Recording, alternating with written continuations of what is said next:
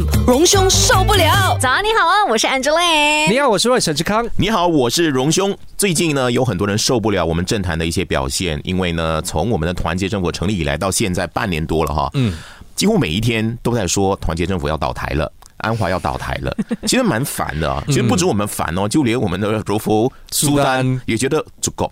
够了，是 enough，已已经太多了。你们不要一直在说，我觉得这也说出了我们很多人的心声。是你不要告诉我你有 magic number 一百二十六，你不要告诉我哈迪阿旺明天要宣誓成为首相，你就告诉我说你们拿出什么呃牛肉出来给我们，就是拿出什么良策来对我们现在马来西亚呢？比如说我们的经济啦等等的这方面的发展，你又提出什么政策？你不要忘记，人民选出了两百二十二名的国会议员，目的是什么呢？就是希望马来西亚变得更好，而不是希望看到我们整天放换政府，而不是让你呢有一个权利，说我有个筹码，我可以呢呃变成一个谈判的一个一个筹码，能够换政府，我能够支持改向，支持谁我就有好处，因为我们看厌了这一圈，你知道就。到那个反跳槽法之前还没有实行的时候呢，大家其实就一直在玩数字游戏。是反跳槽法实行了之后，你们还在玩数字游戏哦？对，而且好像反跳槽法并没有好像有组合的作用。然后最近就传出有十名国会议员哦，他们要集体辞职。嗯，那辞职呢要因为反跳槽法嘛，他就不要退党，他们必须要被开除，然后重新的补选。他们宁可用这样的方式哈来推倒现在的团结政府。那如果这个传言真传言真的是属实的话呢？我想人民应该很厌倦了，又要来补选了。因为补选这件事情呢，你一来就是要继续的动用这个公款。是，我们其实已经是不是很够钱了？大家不要再一直透过这一种什么补选啊、选举啦，然后再动用这一笔钱。二来，其实对我们人民来说，要不断的这样子把你赶崩，然后投票、这请假等等这些事情，都是很麻烦。亲爱的，周选来着了，我们还又要时常补选的话。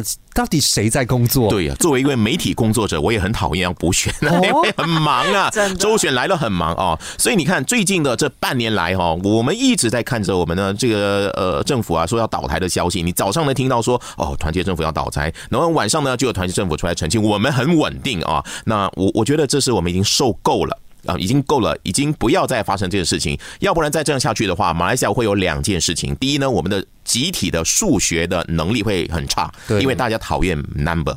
嗯。第二，大家对于人性之间的关系哈，已经开始呢没有办法呢拿捏的很好，因为之前的是喊打喊杀的关系，现在可以做起来。我指的是哈迪安旺和另外一个老人家，嗯，可以做起来变成好朋友了。为了就是要推翻团结政府，哎，我们的关系好像是一下子一夜之间可以一夜泯恩仇，哇，这个太难解释了。所以就是在政坛里面嘛，我们都没有永远的敌人，也没有永远的朋友，也就是那一句嘛，合久必分，分久必合，也蛮学到太多了，在马来西亚。所以你看哦，这个是大人的。智慧啊，我们这种市市井小民，我们还是学着点吧。政治这回事，我们还有的学呢。HFM 一开场的荣兄受不了呢，聊政治，荣兄真的是 很凶，吓到了我。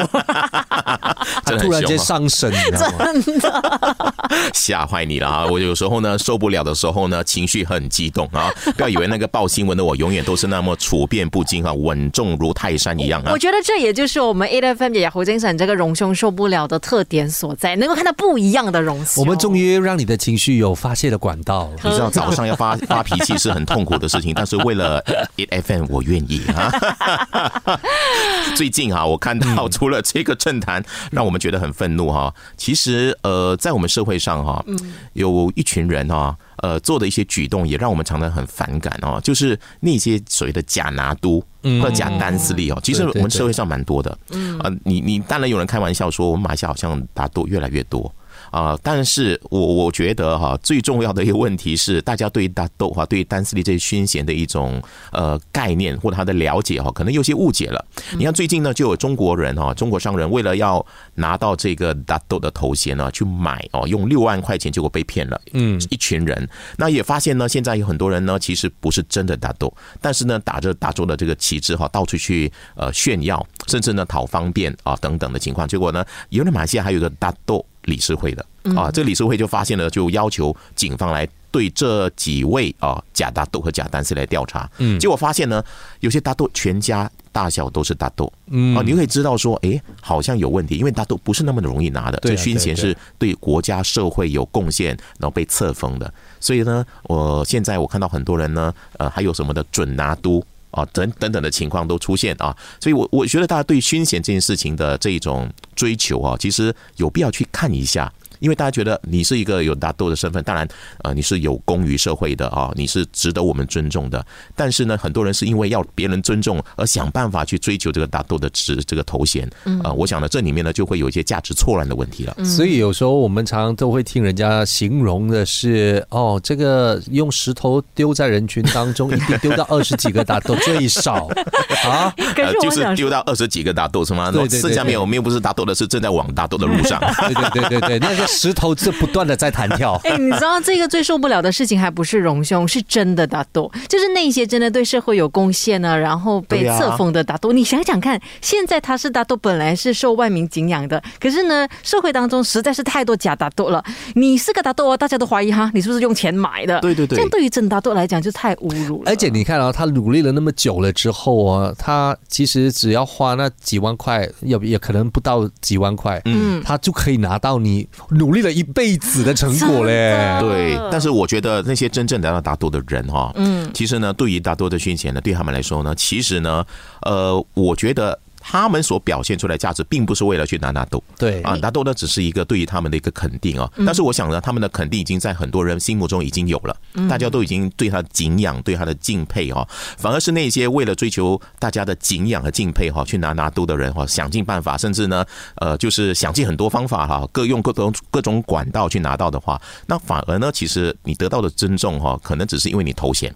当你头衔拿掉的时候，因为它都是可以被褫夺的啊。你的如果你有什么问题的话呢，诶，有关单位是可以把你的这个勋衔拿掉的。那你拿掉的话，你什么都不是的时候，你会发现，诶，大家不敬仰你了。原来大家对你的尊重是因为你的头衔，而不是你自己。我想呢，弄清这一点的话呢，我们就看到很多要买这个大豆啦等等乱象就不会发生了。你看，就连纳基都会被褫夺，对呀、所以有谁的那个头衔不会被褫真夺呢？的不用拿什么打斗的，像纳吉一样经营，成为一个网红，他到现在为止依然是很多人心目中的 boss。他的最大的那个勋衔其实就叫做 Boss Cool。没错。H F M。早安，你好啊，我是 Angeline。你好，我是阮沈志康。你好，我是荣兄。最近呢，开始很多学校，尤其小学哦，开始要办这个毕业旅行了，开始要收费了啊、我的小学毕业旅行是很美好的，因为呢，我是在新山的小学哈。我们过去呢的毕业旅行都是去新加坡，啊，我的也是。出国去新加坡。哎，可是你去新加坡那个年代应该没有这么贵吧？没有这么贵的，但是可是对我们来说，我们已经很厌倦了，新加坡我们常去。等一下，我把刀，我把刀捅一下，捅一下荣兄。你去新加坡的那个年代是一比一的年代吗？没有啦，我去去新加坡的年代是一比一点六，也是蛮低的。啊，现在真是不可同日而语哈啊，一倍以上了。呃，我那时候我们其实很想去的是呃半岛旅游，就是到马来西亚北部旅游，因为我们是南部，我们从来最最容易就是去新加坡。嗯，呃，那时候我第一次呢，就是呃我们那一届刚开始就可以筹到人数足够可以去全北马旅行，所以我就觉得哇，那时候真是很很幸福。你想小学的毕业旅行是多好的，我们小学六年同窗的同学。一起去旅行哎、嗯，而且你知道小学呢开始有这种 puppy love，哦你就可以跟你的这个初恋的这些你暗恋的朋友呢一起呢去出游，多好哈！未必是初恋，可是就是暗恋的那那那对象。你不要打岔，因为荣兄那个是初恋。讲到我好像吗 荣兄，你你既然这么说，我就知道一定是你的故事。OK，呃，我其实有重点要讲的是，我们那个时候的小学的毕业旅行是多么的美好，你知道吗？就是说，你看大家都希望能够去旅行，小同呃这个小绿同学，可是如果现在哈，你看一一趟旅行哦，你收费哈可能要一千五百块钱以上，四位数的话呢，对一些家庭来说，它并不是那么的容易能够让孩子去参加的。嗯，所以呢，有些学生啊就被迫呢，就是呃只好留在家里。默默的看着同学跟你挥挥手，然后离开。那我想这个呢，对于很多的小学同学、小六同学来说是一个遗憾。呃，所以这个看到槟城有间小学，他们的小六的毕业旅行的费用呢，啊一千五以上。当然他们是去东马。或者去新加坡，但对于很多家庭来说呢，一千多块哈，一个学生的这样的一个旅行费用，的确是蛮高的。因为其实我我们先讲一下，其实他的那一个数目字出来的时候呢，一看一下那个配套啊，去沙巴沙尔哇其实是比去新加坡还要贵。对呀，对对对对，因为必须要搭飞机的关系吧，我觉得这这也印证再次印证了出国其实比在国内旅行便宜哦。然后第二件事情回来了，其实你看一下它的那个呃收费的关系哦。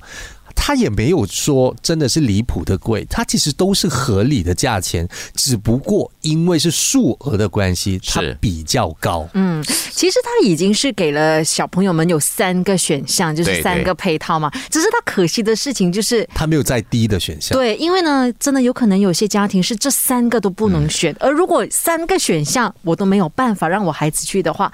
那就太难跟孩子交代，因为门槛最低也是千五块。对对，所以所以我觉得最关键的问题是，我们要让同学去很远的地方旅行，还是说能够让更多的同学都能够参与？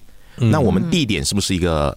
不是那么重要的地一个原因，是，所以我们毕业旅行在于说，让同学有个机会，你知道，在小六要告别了大家，然后要奔上另外一个里程碑了，可能大家要到不同学校去读书了，有个美好的回忆，所以我们要让尽量让更多人参与，所以我觉得贵在于这个旅行当中的整个的情谊的。产生，而不是呢，在我们去看了什么哇，世界迪士尼啦，或者是什么的。我觉得最重要是让每个同学都能参与。所以，即使冰城的去到金马伦，我觉得同学在意的就是哎，相处的那个过去的这个过程啊。就是说，在路程当中呢，哈哈闹闹啊，大家呢表白呀等等的，有机会。Oh my god！不是，我说这个宗旨哦，是呃，我可能他可能每个人都是一个主观的出发点嘛。嗯。因为像我们这样子的话，我们想，我们珍惜的其实是那一份情谊，那个相聚的时间。呃，可是有有一有一些人，可能他们也想要去一个旅行当中，他们真的是收获到别的知识，还是别的经历？你知道吗？那个可能是他们的那个初衷，嗯，所以看大家从哪个角度去出发。地点学不到什么东西，我跟你们说，跟谁去才能学东西？譬如说表白被拒绝这种事情呢，你可能小六就会感觉到 学几多。从小六开始锻炼，以后被拒绝的时候就不会再那么痛了。Eight FM，Eight FM，荣兄受不了，我们要来看看这个星期有什么新闻是荣兄被打喊的。你好，我是 Angeline。你好，我是 Roy 沈志康。你好，我是最近热的受不了的荣兄。最近太热了，嗯啊，所以呢，现在呢，我包括这个教育部都要求哈，同学哈，就是学校呃上课的时候呢，就是能够让学生和老师穿的比较轻便一点。对，OK，运动装。对，甚至呢，有我觉得是蛮好的，就是说，与其呢就大家集体放假，因为太热了，我觉得同学已经放假太多了啊。那我觉得现在还是让大家说，如果呢你的学校的的那个所在的位置哈，地区如果连续几天啊，三天啊都是高温的话，超过三十七度的话呢，哎，那你就可以停课。但我最近看到我们的副教育部长他去了吉达啊，亚罗士打巡逻，而且是旋风式的去拜访哦。那我觉得他有个举动哈，让我觉得哎相当不错啊。因为我现在看到很多学校哈，就是一有大人物来，尤其是政府高官来的时候呢，就会集体出动所有的同学列队欢迎。那你知道说马来西亚是天气炎热，而在这个时候吉达是很热的时候啊，那你要让这些小学生。在那边等候，而且。不是说你来的时候才等，而是在你来之前听说已经快到了，就安排同学站在那个路旁等。那你看晒太阳的话，其实对学生来讲是相当相当的辛苦的。所以那个副教育部长林慧英啊就说：“哎，以后不要这样了哈，因为现在呢，我们教育部有指示大家哈，尽量避免户外的活动，对不对？所以你就不要让学生呢在那边苦等着我，因为对他们来讲这是相当大的负荷。你看，而且已经讲了，所有什么课外活动啊，没有必要的什么其他的那些呃，在户外的什么活动的话，全部一律取。”消嘛，对对，这个已经讲好了。现在副教育部长要来，大家就是去做一些没有必要的排队晒太阳的活动。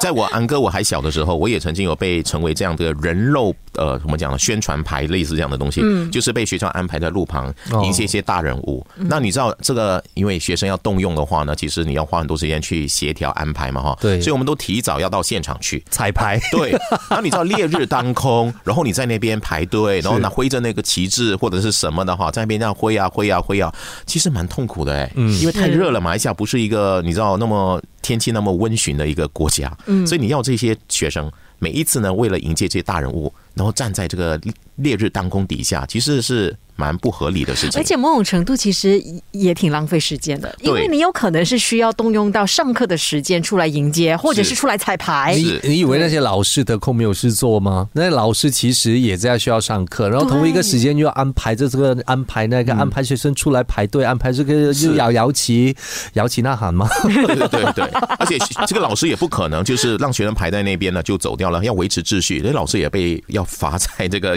烈日当空底下哈，去维持这个学生的这个是，要排的整齐啊，口号要一致啊，挥旗的那个动作要一致啊，等等的。其实大家都很累，大家都很辛苦，这样的一个形式可以不要的。我觉得副教育部长在这一次里面的提醒，其实做一个很好的一个点醒，大家不一定要这样，让同学呢，就是我觉得你要欢迎我的话，其实不需要用在站在马路上，因为其实。副教育部长去学校，他也是要做事而已。对，如果大大很大大的铺张的，就去做这种欢迎的那种然后那种典礼啊，还是这一些动作的话呢，其实某个程度上，你也是在浪费资源，形式而已。然后。讲真真的啦，其实这一个这样子的 culture 来到我们大人的世界，我们上班的世界也一定有，我们就常常都看到。对啊，对啊，就是有什么样的大人物来的时候，全世界戒备，你知道那个浪费多少我们工作的时间吗？对啊，嗯，那我觉得为什么要做这样的一个东西？你是大人物的话，为什么一定要大家迎接你呢？就像我刚才说的嘛，因为大家对你的尊重。并不是因为你的职衔吗？就是你真的是敬重的话，他心里就油然对你升起了一种敬意和这种尊尊尊敬啊。所以我觉得，呃，这样的一些形式主义的东西尽量少用，尤其是这样热的天气，不要再让学生站在马路上来摇旗呐喊了。首相安华也讲了。连广告牌我也不用，太好了，这样 节省一点。HFM，早上你好，我是 Angeline。你好，我是沈志康。早上你好，我是荣兄。作为柔佛新山的子民啊，我有一个痛，那就是关卡的塞车的问题。哦，哎，我曾经在新加坡工作七年哦，嗯，那我有一段时间是每天来回的，每天出国工作，每天回国。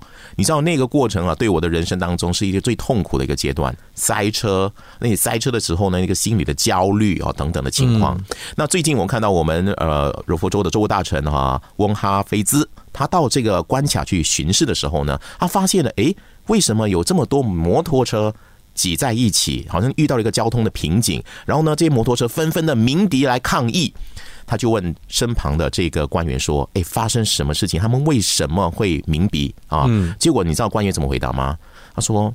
摩托车的司机本来就会鸣笛的啊，他们就觉得说很正常的啦，见怪不怪了啦。哎，他这个回答觉得每天都晒啊，本来就是这样。啊这个回答可能大家似曾相似，我们常常会有很多的一些官员的回答，可能就是这样的一个逻辑。嗯，本来就是这样的啊。看山是山，看水是水，事主要破要看破，你知道吗？就是如此。所以关卡当中的那些官员，他们其实已经看不到龙人龙或者是车龙了，继续鸣笛鸣。本来天生你们的摩托就会有一个鸣笛的嘛，鸣笛器你就按下去嘛，这个是 OK 的。